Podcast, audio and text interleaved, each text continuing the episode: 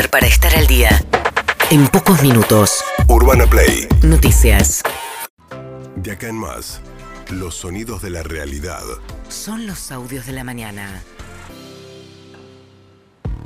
Bien, ayer saltó el dólar blue. En realidad, ya no es blue, parece que es ilegal, ¿no? El dólar paralelo, qué sé yo, saltó 7 pesos y pasó la barrera a los 1.100 pesos, acomodándose a los dólares financieros, el contado con LIC y el MEP, que también venían subiendo en los últimos días.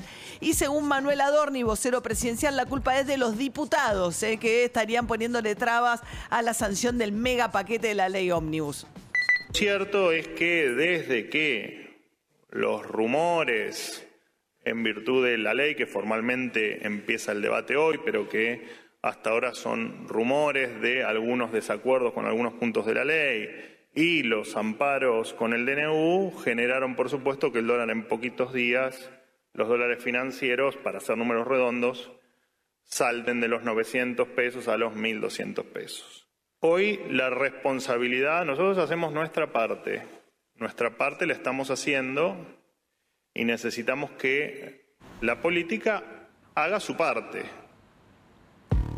Bien, eso decía Adorni. El paquete mandado al Congreso no es un paquete meramente económico, es un paquete que va desde reformas del Código Civil, modifica más de 300 leyes el DNU, son más de 300 artículos lo que tiene que ver con el paquete de leyes enviadas al Congreso. Lo específicamente vinculado a temas económicos tiene que ver con el tema impositivo, la, la suba de retenciones para tratar de ir al déficit cero, la baja del gasto y lo que tiene que ver con la eliminación de la fórmula jubilatoria que ajusta, digamos, por una fórmula y en lugar de esto la va a dejar a, merced, si se aprueba el paquete tal como llegó al Congreso en esta materia, va a quedar a merced de los eh, aumentos que disponga por decreto Javier Milei. Evidentemente hay otras dudas también respecto de la viabilidad política del gobierno que se propone estas reformas tan ambiciosas teniendo tan poco respaldo en el Congreso, pero también respecto de si hay un plan de estabilización detrás de las medidas económicas o si simplemente por ahora van al déficit cero y punto, ¿no?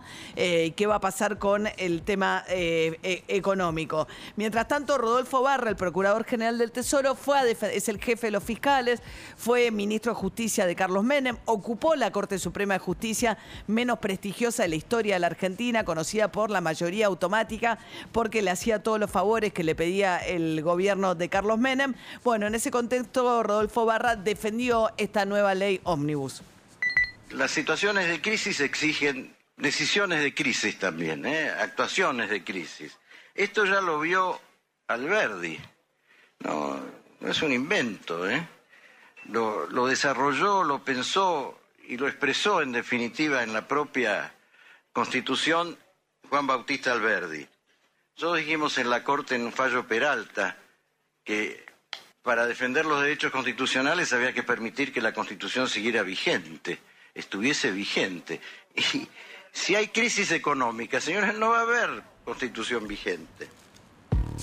Bueno, ahí va un poco seguramente el argumento de cuando le toca a Barra defender ante la Corte Suprema. Finalmente son los cuatro integrantes de la Corte los que van a tener que decidir si el decreto y este megaproyecto en el que pide poderes especiales Javier Milei es o no constitucional. Él ya adelanta un poco cuáles son los argumentos que van a utilizar en esa discusión.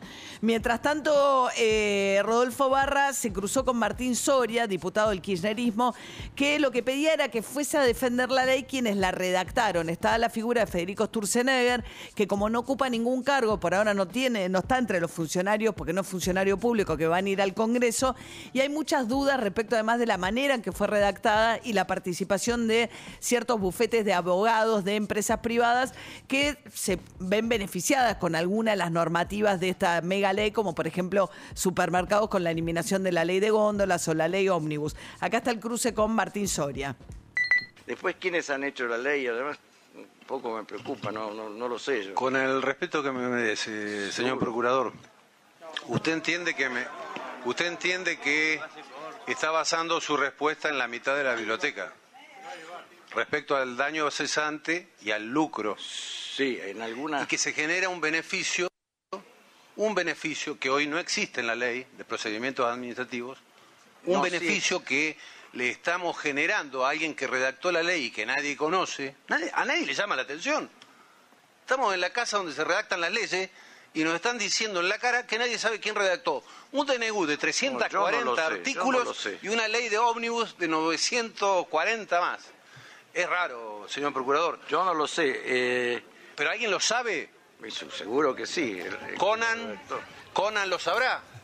Bueno, Conan está fallecido, por todo lo que sabemos, es el perro fallecido. eh, Del de- que Milei habla como si estuviera vivo igual. Exacto. Eh, bueno, eh, ayer se, bueno, siguió la fer del perro porque se- Javier Milei atacó duramente a la periodista Silvia Mercado, que trabaja en La Nación Más, entre otros medios, porque ahí ya había dicho, informado, había dado una información que resultó ser falsa, de que los perros ya estaban en Olivos. Bueno, a raíz de eso le dijo que era una mentirosa Javier Milei, lo cual por la virulencia en la que se dirigió a ella recibió el repudio tanto de la organización FOPEA, la organización de periodistas, ADEPA, que es una organización de medios, la Academia del Periodismo, etcétera, y dijo además que había puesto en peligro eh, al único vocero presidencial, el único autorizado a hablar en nombre del presidente de la Nación, según Javier Milei.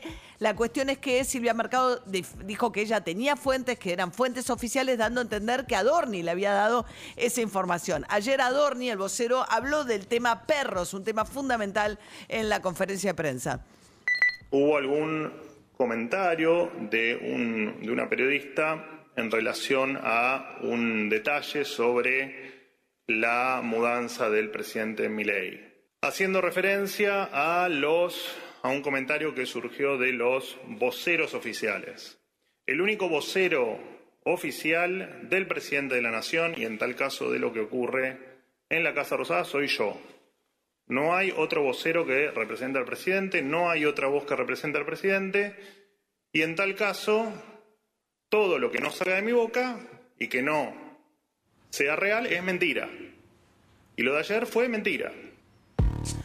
Lo que no salga de mi boca es mentira, dijo eh, Adorni. Silvia Mercado, bueno, finalmente desistió de mostrar el mensaje que ella dice tiene en el celular. No, la, ahí se dirime fácil, ¿no? ahí se- no la bancaron mucho en La Nación Más algunos de sus compañeros. Armó Eh, toda una cosa de, bueno, disculpémonos, qué sé yo, y bueno, es fácil de demostrar. Claro, pero además, digo, en todo caso, eh, aún este, entendiendo que los perros todavía no se mudaron y que la información pudo ser falsa, que digo que un presidente ataque de esa manera a una periodista porque, porque le parece que eh, dio, porque dio una información que no es acertada, es un montón. Bueno, mientras tanto, Eduardo Chirilo, secretario de Energía, que fue otro de los funcionarios que estuvo ayer ante el plenario comisión en la Cámara de Diputados, iniciando el trámite de la discusión de la ley ómnibus en el Congreso, dijo que no es cierto que Javier Milei esté pidiendo un cheque en blanco.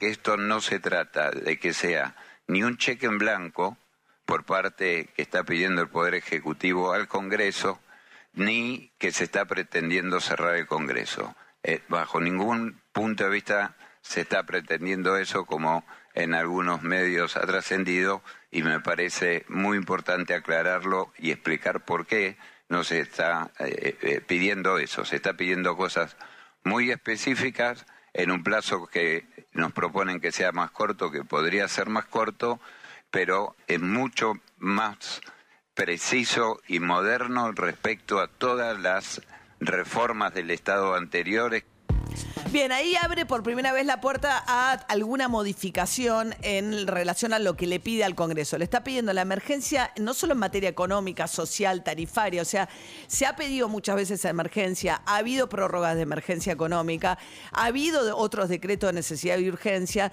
pero bajo cualquier medida comparativa respecto de Menem firmó un montón de decretos, Cristina Fernández Kirchner firmó un montón de decretos, el kirchnerismo eh, gobernó bajo emergencia económica, prorrogándola anualmente, pero toda la medida de la, dimensión que se le da y la posibilidad de gobernar por decreto, por delegación de facultades, por dos años prorrogables por otros dos, que lo que pide mi ley, a sola firma del propio presidente, nunca hubo una delegación de la dimensión de la que está pidiendo Javier Milei, ni tampoco un decreto que regulara sobre más de 300 normativas, porque una cosa son 300 decretos, puntualmente un decreto sobre cada cosa, que un megadecreto que pretende con un decreto derogar más de 300 leyes. Digamos, hay un salto cualitativo respecto de lo que tiene que ver con el rol del Congreso, anular o eliminar el rol del Congreso en una república, eh, con lo que pretende hacer ahora Javier Milei con esta mega ley. Bueno, en ese contexto que se plantó Juan Manuel López, la coalición cívica, el radicalismo, que son los que están planteando,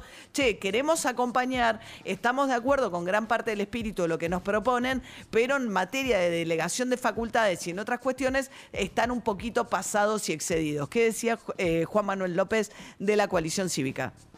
el tema por ahí que genera más preocupación constitucional o de tensión entre el Congreso y el presidente, siempre ha pasado en la historia, es la delegación de facultades. Los presidentes, eh, sobre todo de Menem a la fecha, piden a veces, por, por razones de emergencia, que cosas que son propias del Congreso se las deleguemos a ellos. De hecho, Patricia Ulrich dijo muy clarito, creo que hará 10 días menos, hay que darle un cheque en blanco a mi ley. Le pide al Congreso que le dé un cheque en blanco a mi ley. Y nosotros no le podemos dar un cheque en blanco a nadie, porque los gobiernos necesitan instrumentos que le den estabilidad, que les den gobernabilidad, pero también tenemos un rol de control. Y cheque en blanco es, es, es muy ambicioso y es, y es muy peligroso para cualquier presidente.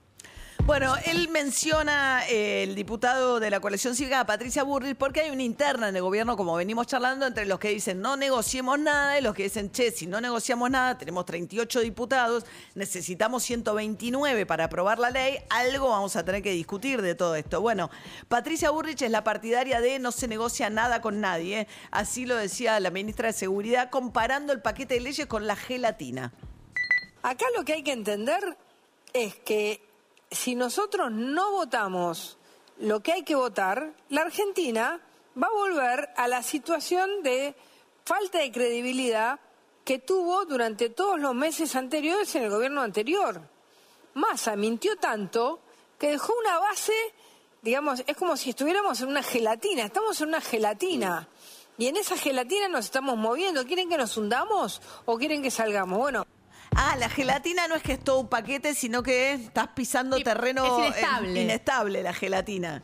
Ok, bien. Mientras tanto, lo otro que dijo Patricia Burri se refirió a la situación del Ecuador, un drama, la verdad, eh, un país que está sumido en la violencia, el caos, bajo control de las bandas narcos que tienen tomadas las cárceles del país y que a partir de eso generan el terror, particularmente en la ciudad de Guayaquil, pero también en Quito, un presidente que decretó Novoa el estado de emergencia tratando de retomar el control de Ecuador. Y en ese contexto, Patricia Burri dijo que estamos que Argentina puede colaborar con fuerza, enviando fuerzas de seguridad al Ecuador. Hace ocho años, Ecuador tenía menos homicidios que la Argentina. Tenía 5.7.